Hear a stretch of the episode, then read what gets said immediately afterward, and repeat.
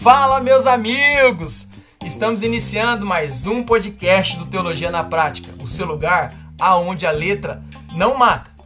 Demoramos, mas chegamos. Hoje, o sexto episódio da série Cartas Pastorais, a primeira carta de Paulo a Timóteo. Vamos nessa!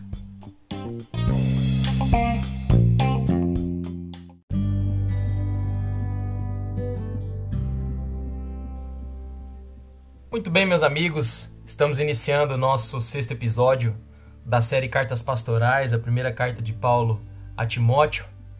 Episódio esse que estamos lançando com um pouquinho mais de, de tempo, em razão dos compromissos dos últimos dias. A gente não conseguiu lançar o episódio com o prazo que costumamos lançar semanalmente. Mas cá estamos. Cá estamos para aprender mais um pouco com a palavra do Senhor, com a palavra de Deus que tem nos ensinado e tem nos fortalecido a cada novo dia. Eu agradeço a você que tem estado conosco no Teologia na Prática, nos acompanhando, nos mandando mensagem, nos incentivando a continuar a expor as Escrituras, a fim de que possamos praticar e a fim de que possamos glorificar a Deus através de nossas vidas. E como costume, eu peço para que você abra a sua Bíblia comigo na primeira carta de Paulo a Timóteo, no capítulo 2. Hoje nós vamos estudar do versículo 8 ao versículo 15. Nós vamos continuar falando sobre a oração. Nós também veremos sobre o papel da mulher dentro da igreja, um tema que gera muitas discussões até os dias de hoje, mas na qual nós iremos aqui estudar e entender um pouquinho mais sobre o que Paulo estava aqui querendo ensinar à igreja. 1 Timóteo capítulo 2, versículo 8. Pegue sua caneta, seu papel, faça suas anotações. E você que não pode, por alguma razão, atentamente ouça aquilo que nós vamos expor nesse episódio. A partir do versículo 8 diz assim: Quero, pois, que os homens orem em todo lugar, levantando mãos santas, sem ira e sem discussões da mesma forma, quero que as mulheres se vistam modestamente, com decência e discrição, não se adornando com tranças e com ouro, nem com pérolas ou com roupas caras, mas com boas obras, como convém às mulheres que declaram adorar a Deus. A mulher deve aprender em silêncio, com toda sujeição. Não permito que a mulher ensine nem que tenha autoridade sobre o homem.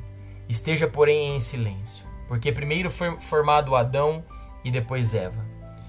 E Adão não foi enganado, mas sim a mulher, que tendo sido enganada, se tornou transgressora. Entretanto, a mulher será salva dando à luz, se permanecer na fé, no amor e na santidade, com bom senso. Então, esse é o escopo do nosso sexto episódio.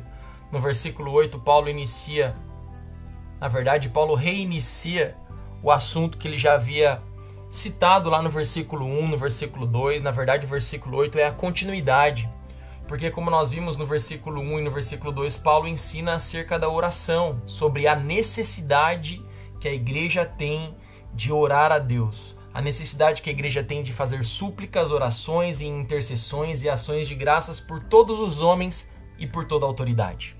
E aí, a partir do versículo 3 até o versículo 7, Paulo vai falar um pouco sobre a universalidade do evangelho, mas logo no versículo 8 ele retoma, ou seja, ele conclui aquilo que ele iniciou no versículo 1, no versículo 2, dizendo: Quero, pois, que os homens orem em todo lugar, levantando mãos santas, sem ira e sem discussões. Então, Paulo estabelece aqui princípios para a oração. Princípios que vêm para quebrar alguns paradigmas e princípios que vêm também para aguçar a consciência do homem que entra diante da presença de Deus. Então, aquela oração, aquela súplica, aquela intercessão que Paulo orienta a igreja define como padrão da igreja que serve a Deus, ele então instrui esta igreja aqui no versículo 8 para como devem ser estas orações. Paulo enfatiza e ele diz: Eu quero que os homens orem em todo lugar, levantando suas mãos santas, sem ira e sem discussão. Então Paulo vai orientar a igreja que essas orações, elas devem ser feitas as orações por todos os homens e a oração pelas autoridades, elas devem ser feitas em todos os lugares, levantando mãos santas, sem ira e sem discussão. Então, Paulo coloca aqui quatro pontos importantes para o homem que se coloca diante de Deus.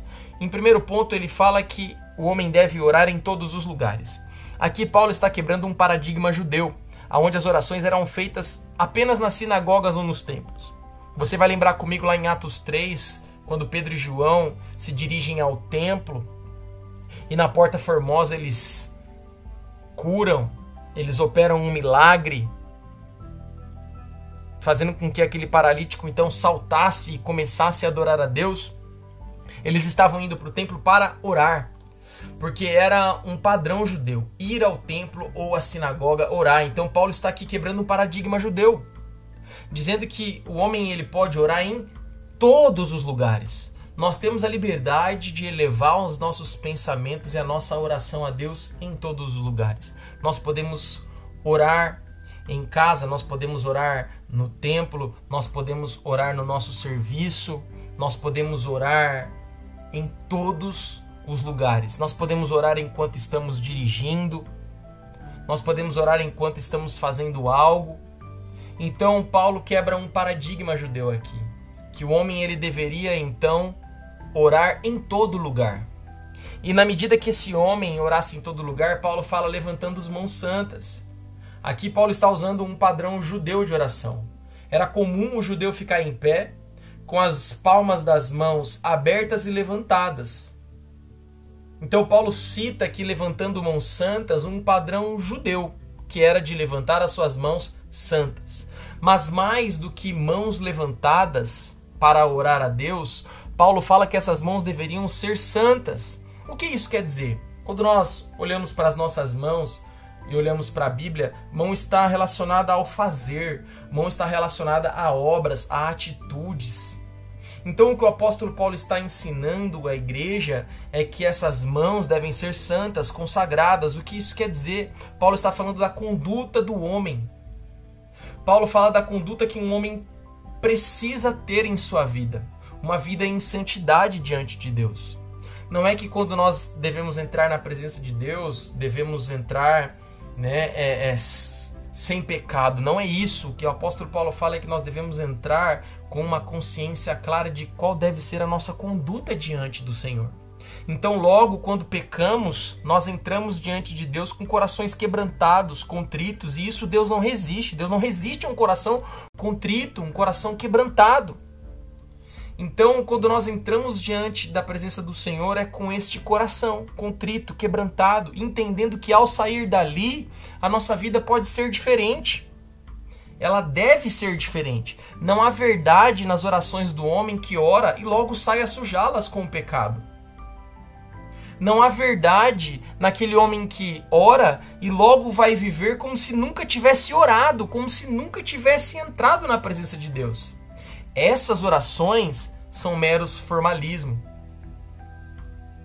Não são essas orações que são as orações respondidas, porque não, não é coerente e não convém a um homem orar a um Deus santo e poderoso na qual ele se coloca diante dele e depois logo ele vai viver como se esse Deus não existisse. Essas orações são mero formalismo. Então Paulo fala que estas mãos levantadas devem vir acompanhada de uma conduta verdadeira, sincera diante de Deus. Que se houver pecado, haverá um coração quebrantado e contrito para se arrepender dos seus pecados e levantar para viver uma vida diferente. Então é isso que Paulo está ensinando que ao levantar essas mãos, ao levantar as suas orações, o homem tenha a consciência clara de quem ele é e quem ele precisa ser diante de Deus. Paulo reforça que essas orações, além de trazer uma conduta cristã coerente, uma vida coerente diante de um Deus santo e poderoso, elas também devem ser feitas sem ira e sem discussão. Paulo está enfatizando para a igreja que, que vai ouvir esta mensagem, a igreja de Éfeso, que ao orar pelas autoridades, eles devem orar sem ira.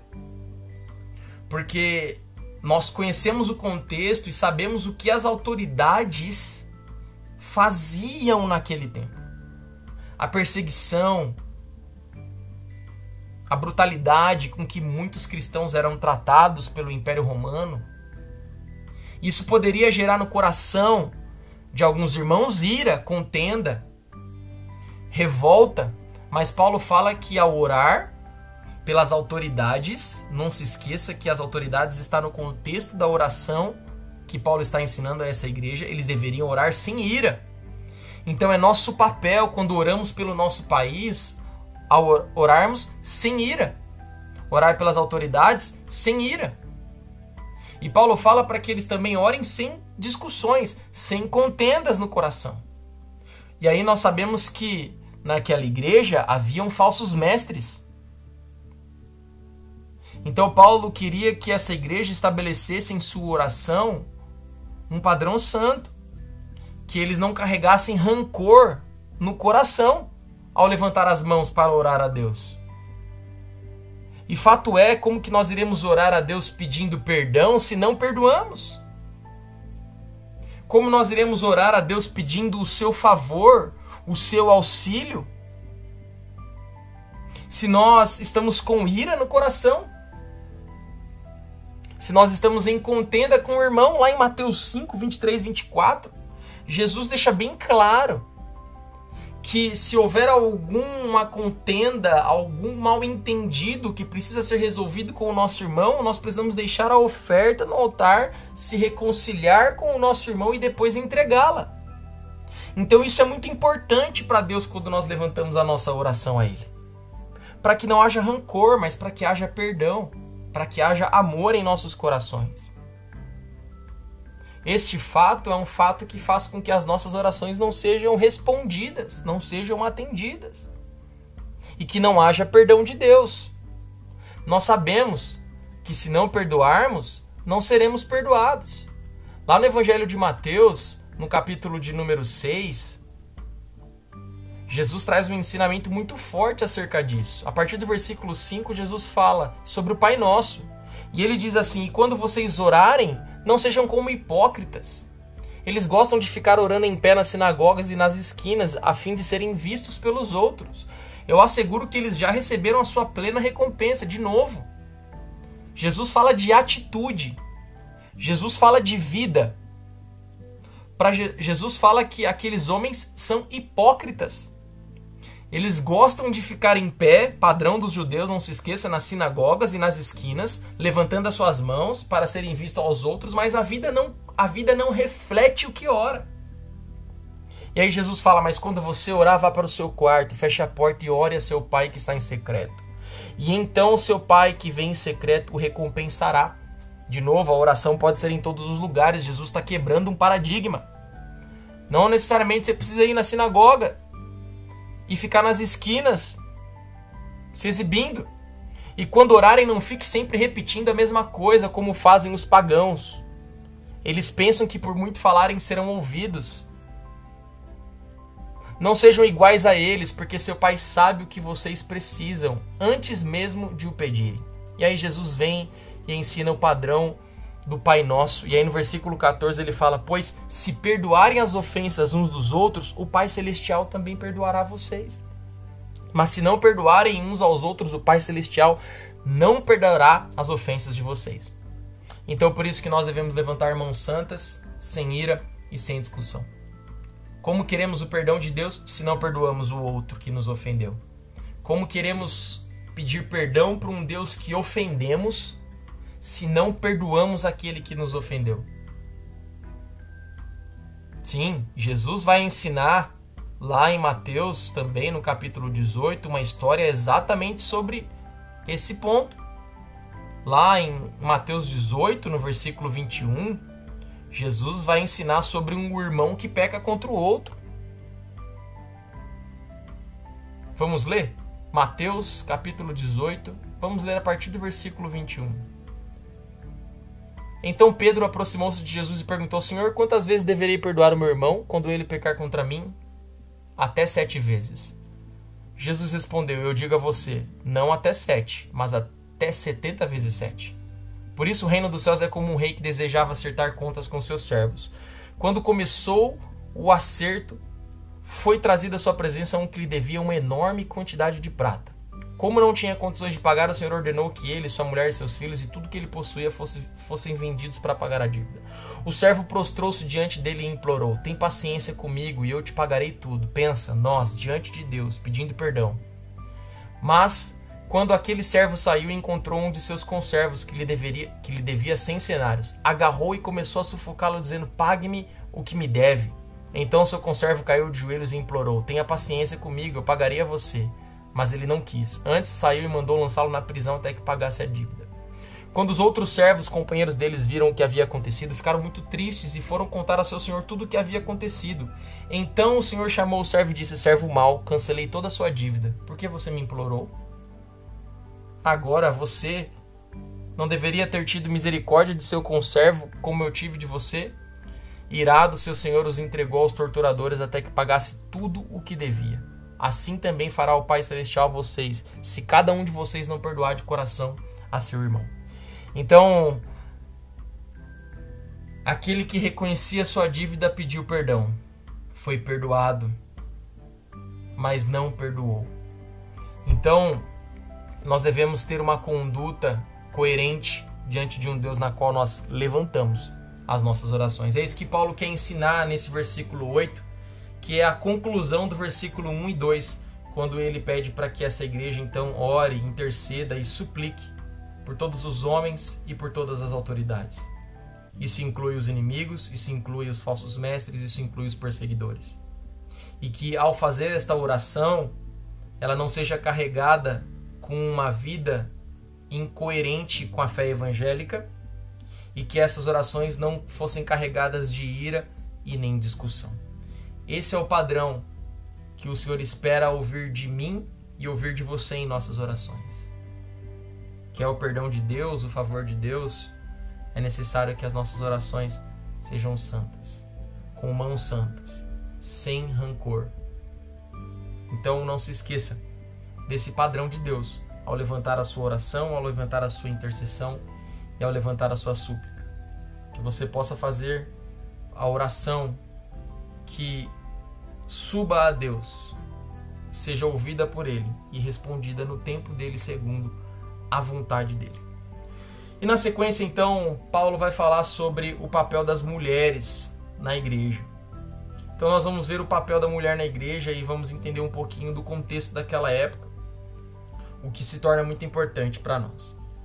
No versículo 9 e no versículo 10, Paulo vai dizer assim: Da mesma forma, quero que as mulheres se vistam modestamente, com decência e discrição não se adornando com tranças e com ouro, nem com pérolas ou com roupas caras, mas com boas obras, como convém a mulheres que declaram adorar a Deus.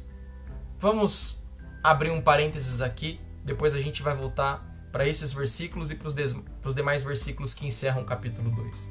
Essa passagem, ela não pode ser lida fora do seu contexto histórico. Esse texto ele surge inteiramente relacionado à situação social na qual a carta foi escrita, ao tempo em que a carta foi escrita. Ela está escrita sobre um pano de fundo da cosmovisão judaica e igreja acerca das mulheres. E o que nós iremos ver agora é a perspectiva em relação à mulher nessas duas culturas. Vamos ver primeiro no prisma judaico. Como nós já estudamos em outras cartas, para os olhos do judeu, as mulheres oficialmente tinham uma posição muito baixa. É certo que nessa nação judaica, a mulher tinha um lugar importante no lar e nos assuntos familiares, mas na sociedade, na vida pública, a posição da mulher era muito baixa. Na lei judia, a mulher não era uma pessoa, era mais uma coisa. Ela estava inteiramente à disposição de seu marido ou de seu pai. A mulher era proibido de aprender a lei, a mulher era proibido a instrução na lei. Para os rabinos, instruir a mulher na lei era como jogar pérola aos porcos. As mulheres não tinham parte no serviço da sinagoga, elas estavam separadas, elas não entravam nos mesmos lugares que os homens. Elas não podiam ser vistas. A elas não eram permitido participar do serviço nas sinagogas. Não se esqueça que eu estou falando aqui de um prisma judaico. O homem ele ia na sinagoga para aprender, mas a mulher no máximo para escutar. Na sinagoga, a leitura era realizada por membros da congregação, que eram homens, nunca por mulheres. a mulher estava absolutamente proibida de ensinar numa escola, ela não podia nem ensinar sequer meninos menores, a mulher estava excluída das demandas estabelecidas da lei. Não era obrigatório, por exemplo, para a mulher participar das festividades e festivais sagrados. Elas eram classificadas juntas com escravos e meninos. Nós sabemos que as mulheres não eram contadas. Só eram contadas os adultos, os homens. Na oração matinal judaica, nós já, já ouvimos isso. O homem judeu agradecia a Deus por não ter sido feito um gentil, um escravo ou uma mulher. Com isso você já começa a ter ideia de como era vista a mulher na sociedade judaica. Há um rabino chamado José ben Johanan, que ele tem uma frase que se diz assim: A sua casa esteja totalmente aberta. Deixe que os pobres sejam sua família e falem pouco com uma mulher. O rabino não saudava uma mulher na rua nem sequer a sua própria mulher, nem sua filha, nem a sua mãe e nem a sua irmã. Esses homens evitavam falar com essas mulheres na vida pública, nas ruas. Diziam inclusive a respeito das mulheres: a sua tarefa é de enviar os meninos à sinagoga, atender os assuntos domésticos e deixar seu marido livre para que estude nas escolas manter sua casa até que ele volte. Então, para o judeu, as tarefas da mulher estavam estrita às suas casas, aos serviços, dos, aos serviços domésticos. Para o judeu, a mulher não tinha direito à vida pública. E nós sabemos que Jesus quebrou esses paradigmas. Quando nós olhamos lá para o Evangelho de João, no capítulo 4, no versículo 27, os discípulos ficam assustados porque viam Jesus conversando com uma mulher.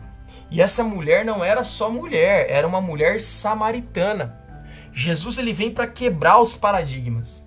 Porque naquela época o homem não podia falar com uma mulher em público. Jesus não só falou com uma mulher em público, como apresentou o evangelho a ela, e além disso ela era uma samaritana, que para os judeus, os israelitas, era um povo inimigo porque consideravam os samaritanos misturados e não de uma, de uma, e não de uma dinastia real como a de Judá.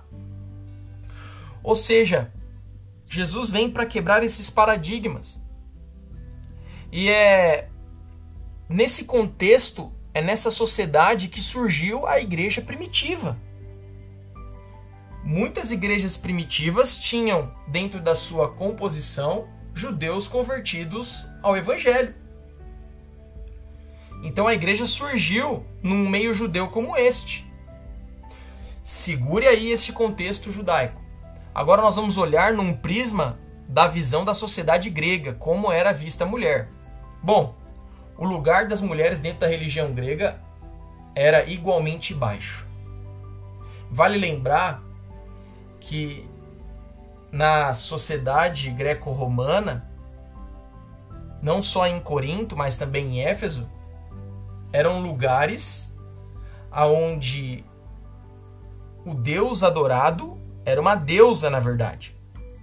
Lá em Corinto, eles adoravam Afrodite. Em Éfeso, Diana dos Efésios. Nesses templos haviam o quê? Sacerdotisas Lá no templo de Afrodite em Corinto, mais de mil sacerdotisas que eram prostitutas sagradas, que em sinal de suas oferendas faziam sexo e que vendiam as suas mercadorias nas ruas da cidade.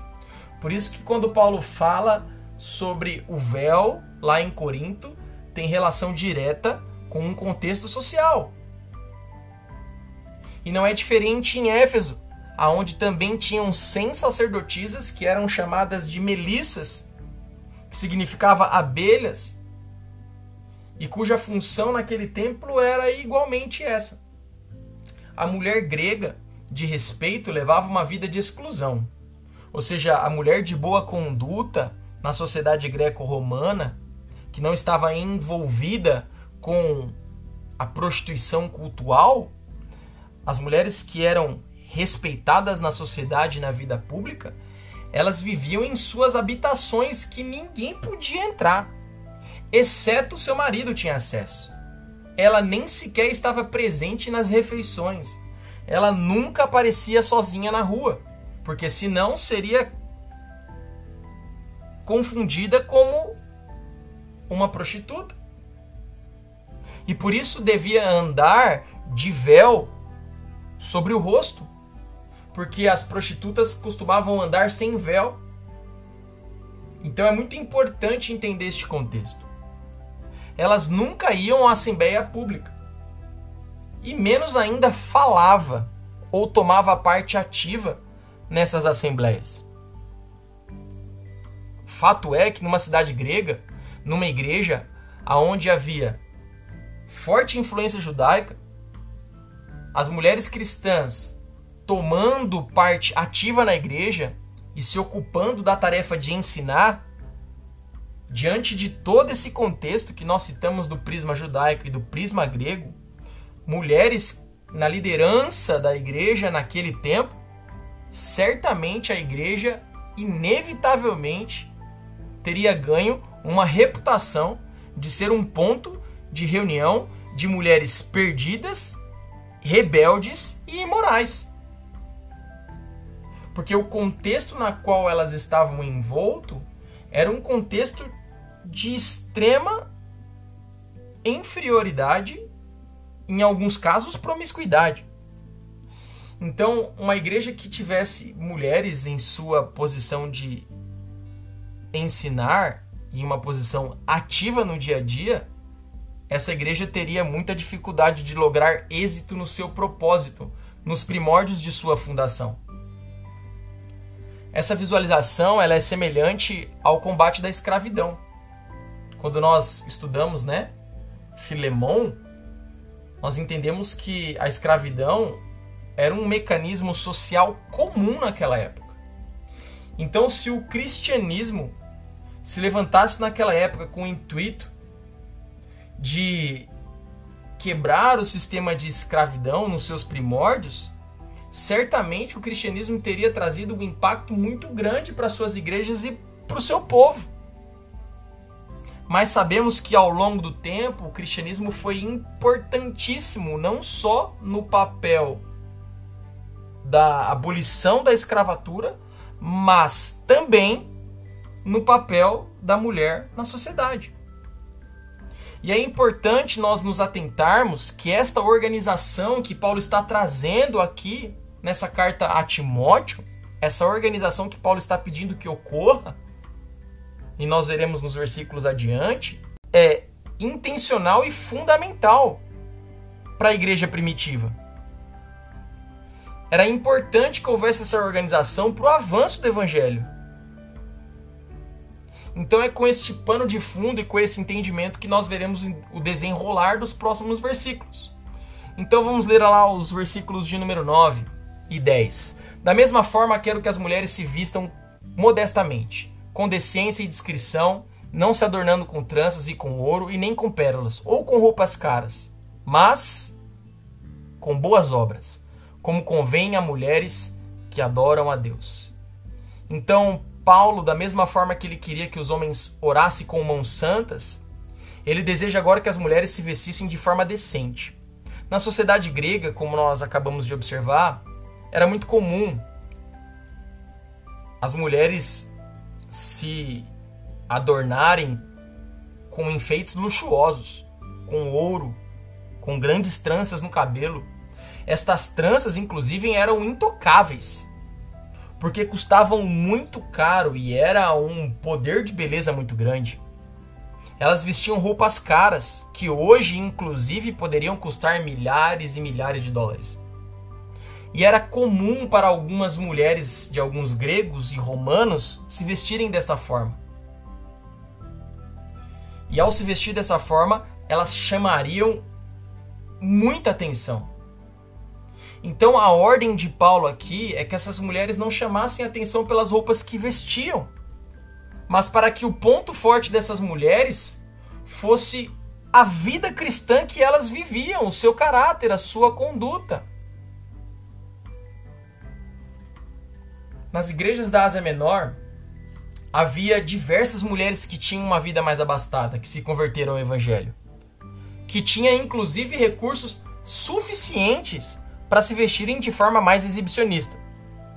E é importante dizer que Éfeso, a cidade a qual Paulo está direcionando essa carta, era uma cidade riquíssima.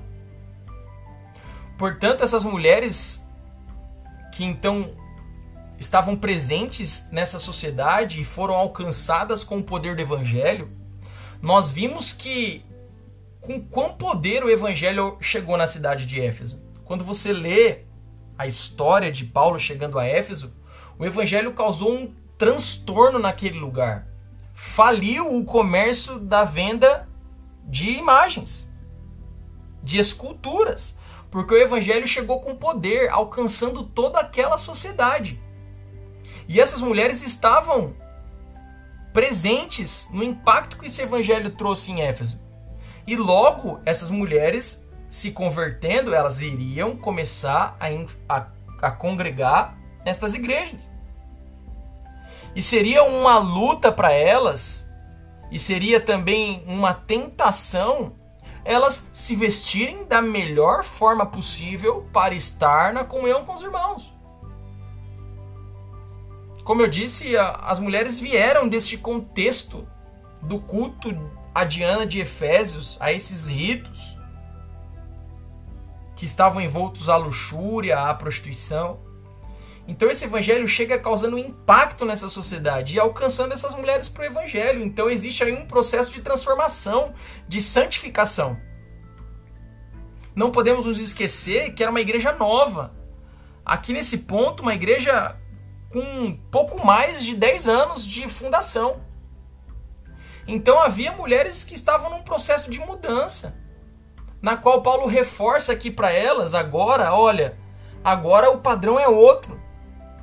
Vocês precisam usar vestimentas adequadas. Nós sabemos, é fato, muitas mulheres distintas, abastadas, ricas, foram alcançadas pelo Evangelho. Quando você lê Atos, lá no capítulo 16, abra lá comigo a sua Bíblia, lá em Atos 16. Atos 16, versículo 3. Diz assim: Paulo, querendo levá-lo na viagem, circuncidou por causa dos judeus que viviam naquela região pois todos sabiam que seu pai era grego. Nas cidades por onde passavam, transmitiam as decisões tomadas pelos apóstolos e presbíteros de Jerusalém para que fossem obedecidas. Assim, as igrejas eram fortalecidas e cresciam em número a cada dia. Ou seja, aqui é um relato de que as igrejas estavam crescendo.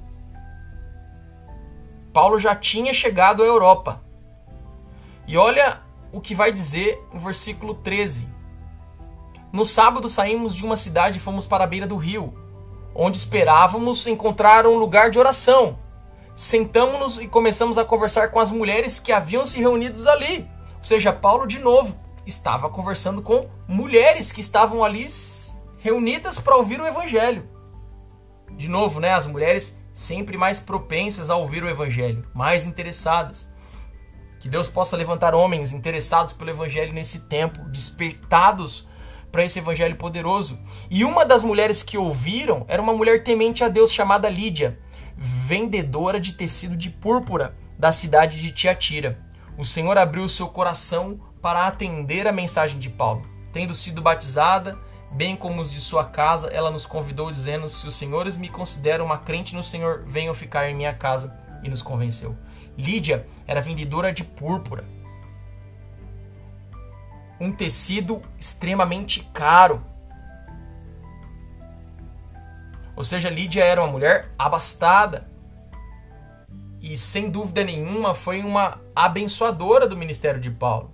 Lá em Atos 17, nós também temos mais relatos. Atos 17, versículo 4 diz assim: Lá em Tessalônica, alguns dos judeus foram persuadidos e se uniram a Paulo e Silas, bem como os muitos gregos temente a Deus e não poucas mulheres de alta posição. Ou seja, aqui Paulo está relatando mulheres de alta posição, mulheres riquíssimas em Tessalônica. Lá em Atos 17, 12, quando Paulo estava em Bereia, ele diz assim: E creram muito, muitos dentre os judeus e também um bom número de mulheres gregas. de elevada posição e não poucos homens gregos. Ou seja, as mulheres abastadas, ricas, gregas estavam sendo salvas aos montões. Lá em Romanos, no capítulo 16, no versículo 1 e 2, Paulo vai falar de Febe. Olha o que Paulo diz sobre ela. Recomendo a vocês nossa irmã Febe, serva da igreja em Sencreia. Peço que a recebam no Senhor de maneira digna dos santos e lhes prestem a ajuda de que venha a necessitar, pois tem sido grande auxílio para muita gente, inclusive a mim. Ou seja, tem sido uma abençoadora, uma patrocinadora do ministério de Paulo, uma mulher abastada e que servia a igreja com a sua generosidade. Então essas mulheres começaram a se converter ao evangelho, e era necessário que houvesse instruções adequadas para que a igreja continuasse logrando êxito e continuasse avançando no propósito do evangelho. Então, entendendo esse contexto e de que muitas mulheres abastadas, nobres, foram ganhas ao evangelho, foram se convertendo, Paulo reforça sua preocupação com o posicionamento e o comportamento dessas mulheres neste versículo, em especial acerca de suas vestimentas. É importante ressaltar que Paulo não está proibindo a mulher de se embelezar, a mulher de se maquiar, mas Paulo de pôr uma, uma bela roupa. O que Paulo está dizendo é que a mulher deve fazer isso com modéstia e com decência. Para que o que venha se destacar nela não é a sua roupa, não é a sua beleza exterior, mas as suas boas obras. Que convém às mulheres que declaram adorar a Deus. Então, o que chama, o que deve mais chamar a atenção numa mulher não é a vaidade, é a piedade. Não são os seus adornos, o seu ouro e as suas belas vestimentas, mas sim a sua adoração a Deus, o culto racional, a vida cristã coerente, de caráter, de serviço, de oração, de santidade, de caridade. É esse perfil que Paulo está falando que é o perfil de uma mulher de Deus. A Paulo e a Bíblia não é contra adornos, muito menos contra maquiagens, colares, joias. A Bíblia ela é rica em textos que falam das mulheres adornadas, inclusive da noiva adornada, ataviada, preparada. Mas o que Paulo quer ensinar é que a mulher não precisa se exibir. Mas o que a mulher precisa ter é bom senso, discrição, modéstia. Quando Paulo fala mulheres que adoram a Deus, está ligado à conduta, não a adorno. De novo, isso não é proibido mas deve ser feito com muita modéstia, com muita decência. Porque o que importa mais para Deus não é a vaidade, é a piedade. Então é isso que Paulo quer ensinar aqui no versículo 9 e no versículo 10. No versículo 11, aí começa a ficar um pouco mais polêmico, começa a ficar um pouco mais espinhoso, nós vamos, vamos falar um pouquinho sobre isso. A mulher deve aprender em silêncio, com toda a sujeição. Paulo aqui está falando agora da participação da mulher no culto da igreja. Lembrando, eu reforço aqui que nós não podemos nos esquecer e perder de vista o pano de fundo e o contexto da mulher na sociedade judaica e greco-romana. Era parte da vida da igreja a instrução diária. Nós vimos que na igreja primitiva, eles perseveravam na doutrina dos apóstolos. Então o ensino era comum. O ensino acerca das verdades básicas do evangelho era parte do dia a dia da igreja. E como nós vimos na cultura judaica, a mulher não tinha nem direito de aprender. E na cultura grega, a mulher nem comparecia às assembleias. O que Paulo está dizendo aqui já é um avanço para aquela época, já era uma contribuição que o cristianismo estava trazendo para aquela época, como trouxe para os escravos e para tantos outros marginalizados da sociedade. Já era um avanço porque a mulher não podia nem aprender na cultura judaica. Aqui a mulher pode aprender. Aqui a mulher grega pode comparecer a uma assembleia, ou seja, já é um avanço para a figura da mulher. Naquela época, os filósofos gregos diziam que a mulher nem precisava de religião porque ela nem tinha alma. Então, o que Paulo está trazendo, com base no contexto social da época, já é um avanço que o cristianismo está trazendo. Aí talvez você pensa, mas a mulher tem que aprender em silêncio, calada, não pode falar nada. Primeiro, a mulher ela pode sim aprender do evangelho. Sim, a mulher pode aprender teologia. Sim, a mulher pode aprender com os homens. E a palavra silêncio aqui, antes de mais nada, não significa calada, mas traz um sentido de tranquilidade. A palavra silêncio, quando ela é trazida para o original, ela tem o mesmo sentido da palavra tranquila, presente lá no versículo 2. Vamos relembrar o versículo 2, o que Paulo está dizendo a Timóteo, da vida tranquila? Pelos reis e por todas as autoridades que exercem autoridade, para que tenhamos uma vida tranquila e pacífica, com toda piedade e dignidade. Então, quando você traduz essa palavra silêncio para o original grego, ela vai ser remetida à mesma palavra do versículo 2, que traz no sentido de tranquilidade. Ou seja, a mulher nesta igreja, lá em Éfeso, ela deveria aprender humildemente, mansamente, sem discussões, sem provocações ou de maneira revoltada, já que o cristianismo estava abrindo um novo prisma, uma nova porta isso não poderia fazer com que a mulher se rebelasse, ou discutisse, ou provocasse, ou se revoltasse acerca de sua posição. Mas Paulo falou: aprenda com humildade e mansamente. Porque Paulo sabia que uma posição contrária a essa traria impactos no avanço da igreja naquela época. Ela sim poderia perguntar, tirar dúvidas, mas deveria ser feito de forma calma, com sujeição, obedecendo a autoridade, sem querer tomar atitudes de assumir a autoridade ou a liderança da igreja. O que, para o contexto da época de Éfeso, seria altamente danoso para a igreja diante do contexto social em que vivia a mulher. Então é importante nós entendermos isso quando Paulo fala que a mulher devia aprender em silêncio e respeitando as autoridades. Essa é o texto original. E no versículo 12, Paulo fala: Eu não permito que a mulher ensine, nem que tenha autoridade sobre o homem. Esteja, porém, tranquila. Ou seja, esteja, porém, em silêncio. Paulo está falando aqui do ensino público oficial da igreja. Para Paulo, a mulher, e não podemos de novo reforçar, perder o olhar do contexto da época, para Paulo, a mulher não tinha que exercer papel na igreja em culto público nem exercer autoridade sobre o homem. Para Paulo, a mulher que fizesse isso estaria usando uma autoridade que não lhe era conferida. Mesmo que entendamos o pano de fundo social do papel da mulher naquela época, eu preciso e é importante dizer que acerca desse texto, nos dias de hoje, existem três posições. Aquelas que eu considero mais comum acerca do papel da mulher que eu queria de destacar para vocês essas posições em relação a esse texto. Nós temos a posição que entende que esse texto é uma proibição cultural. Ou seja, aqueles que acreditam que Paulo só disse essas palavras por conta das mulheres da igreja de Éfeso e por conta do social e por conta do contexto social em que a mulher vivia. Essa para eles não vale para a igreja nos dias de hoje, sendo exclusivo para o contexto social da época, por conta da cultura da época. Ou seja, para eles, Paulo estava atendendo uma necessidade cultural para que o avanço da igreja e do evangelho não fosse prejudicado em razão do papel social da mulher na época. Essa é uma das posições. A outra posição é uma posição extrema é a proibição absoluta, na qual a mulher não pode falar na igreja.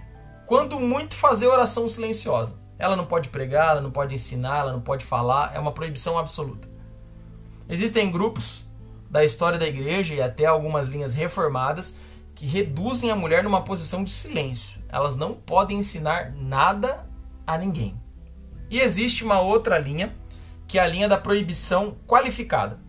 Ou seja, para eles existem restrições, mas que elas não são absolutas. Que colocam como restrição o exercício do presbiterato, ou seja, da liderança da igreja. Essa é a restrição que a proibição qualificada entende. Ou seja, que traz consigo um ofício de autoridade, Para esta posição, a posição qualificada, a mulher ela pode falar na igreja, ela pode pregar, ela pode orar, ela pode instruir, desde que ela esteja debaixo da autoridade de um pastor local. Esses são as três vertentes mais comuns encontradas hoje. É, lembrando que a proibição qualificada não ordena mulheres ao ministério. Permite que elas ensinem, permite que elas preguem, que elas orem, mas não ordenam ao presbiterato, ao ministério pastoral. Então esses são os três argumentos que são mais conhecidos, né? É, hoje no nosso país e, e, e é onde nós encontramos mais posições em relação acerca do papel da mulher na igreja. Então a proibição cultural, que tem uma posição de que isso era específico para a questão cultural da época, porque isso traria dificuldades para o avanço da igreja e do evangelho. A proibição absoluta é que até os dias de hoje entende que a mulher não pode falar, não pode pregar, não pode ensinar, mal pode orar em silêncio, ou seja, é uma proibição absoluta, não pode ensinar nada a ninguém.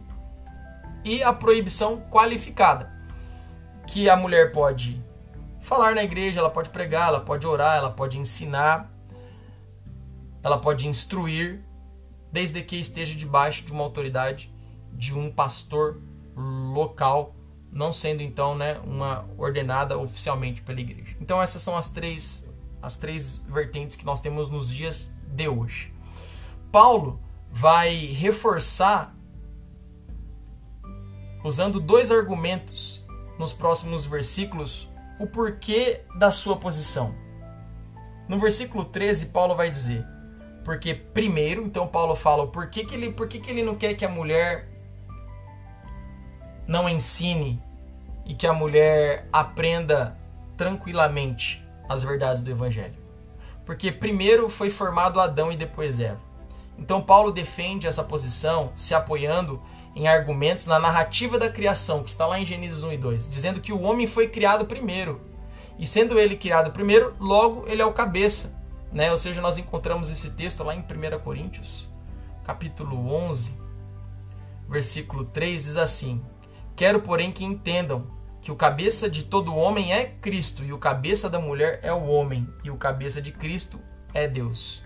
Então, Paulo diz aqui né, que o homem é o cabeça.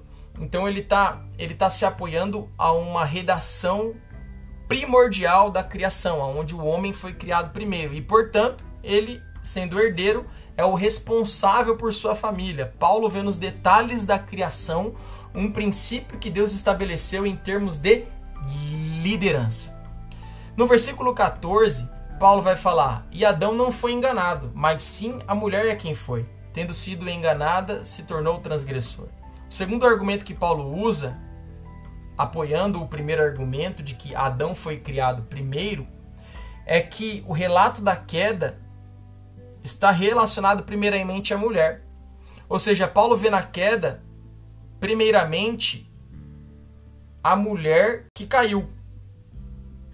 Ou seja, para Paulo, o fato da mulher ter caído, sido enganada pela serpente, também é um fato que deve ser levado em consideração para que o homem lidere. Ou seja, para Paulo, o homem que não assume a liderança, quando o homem não assume a sua liderança, isso gera dificuldades. Então Paulo diz aqui quando o homem não gera liderança, logo há mais dificuldades. Por quê? Porque Eva foi enganada. Então Paulo considera que quando o homem não exerce a sua posição, isso traz dificuldades, traz desastres, traz danos, traz prejuízos. Então é por esses argumentos que Paulo justifica o porquê para ele a mulher não deveria usar de autoridade e liderança na igreja em Éfeso. Né? Então nós precisamos entender o contexto social, o que é relevante, e ele justifica então né, o porquê de sua posição. Né? É, entendendo que se a mulher ocupasse de posições naquele tempo em que não era chamada para ocupar, a igreja teria dificuldades para avançar junto com o evangelho. O versículo 15 Diz assim: Entretanto, a mulher será salva dando à luz a filhos, se permanecer na fé, no amor e na santidade com bom senso. Esse alerta de Paulo é uma passagem de muita dificuldade, mas de forma geral, o que Paulo está querendo dizer aqui e, e o que ele está trazendo é uma mensagem de conforto, mas também um alerta ao mesmo tempo, né? dizendo que essas mulheres, né, essas mulheres do contexto que nós acabamos de estudar, que apesar dele ter citado o exemplo de Eva e a mulher ter caído primeiro, elas serão salvas. Ou seja, a esperança, se elas permanecerem na fé, no amor e na santidade, com bom senso. E além de elas poderem serem salvas, terão o privilégio de cumprir o papel de mãe. Então, Paulo encerra esse segundo capítulo trazendo esse texto. É um texto que sempre é muito espinhoso, né? Na igreja, gera muita, muita divisão, muitos cismas, né? Por causa disso, discussões, inclusive até os dias de hoje. É assunto de assembleias de muitas igrejas. Como eu disse e reforço, existem as três principais posições, as que citamos, né? A proibição cultural, a proibição absoluta e a proibição qualificada. Diante de tudo que vimos, né, é, é importante ressaltar o avanço que o cristianismo trouxe na vida das mulheres, as portas, o prisma que o cristianismo trouxe na concepção do papel importante que a mulher tem na sociedade. não podemos nos esquecer que quando este texto foi escrito, a perspectiva que a mulher tinha na sociedade era extremamente baixa, não tinha consideração alguma em vida pública, tanto no judaísmo quanto no mundo greco-romano. E o que podemos observar na Bíblia, de uma forma geral, de Gênesis a Apocalipse, é que naturalmente o homem foi chamado para liderar e que as mulheres sempre tiveram uma participação muito importante na igreja e no ministério de Cristo do apóstolo Paulo. E o quanto o cristianismo abriu portas para a vida social da mulher para que ela se tornasse também importante e relevante em meio à sociedade. É fato que a ordenação feminina ao ministério tem crescido e muito nos últimos anos, e ainda tem sido tema recorrente na discussão de concílio de diversas igrejas inclusive das de proibição absoluta, das de proibição qualificada, na qual é muito importante dizer que muitas já reverteram a sua posição e reconhecem hoje o ministério pastoral feminino. Então, com isso, nós encerramos o capítulo 2 da primeira carta de Paulo a Timóteo, da nossa série Cartas Pastorais. Eu quero agradecer imensamente a sua participação, a sua audição. Conto com você nos próximos episódios e que juntos nós possamos continuar crescendo na graça, no conhecimento de nosso Senhor e juntos com a nossa vida glorificar a Deus, que é isso que o Senhor espera de nós. Uma vida que glorifique a Ele, para a glória dele, para a fama dele e para que ele seja conhecido. Esse é o grande objetivo do podcast Teologia na Prática. Fazer com que você, ouvinte, seja ensinado pela palavra de Deus e que a sua vida glorifique a Deus em todos os lugares, em todas as áreas. Que Deus te abençoe, te espero no próximo episódio, episódio de, de, de número 7 de Cartas Pastorais, a primeira carta de Paulo a Timóteo. Um forte abraço e nos vemos na próxima.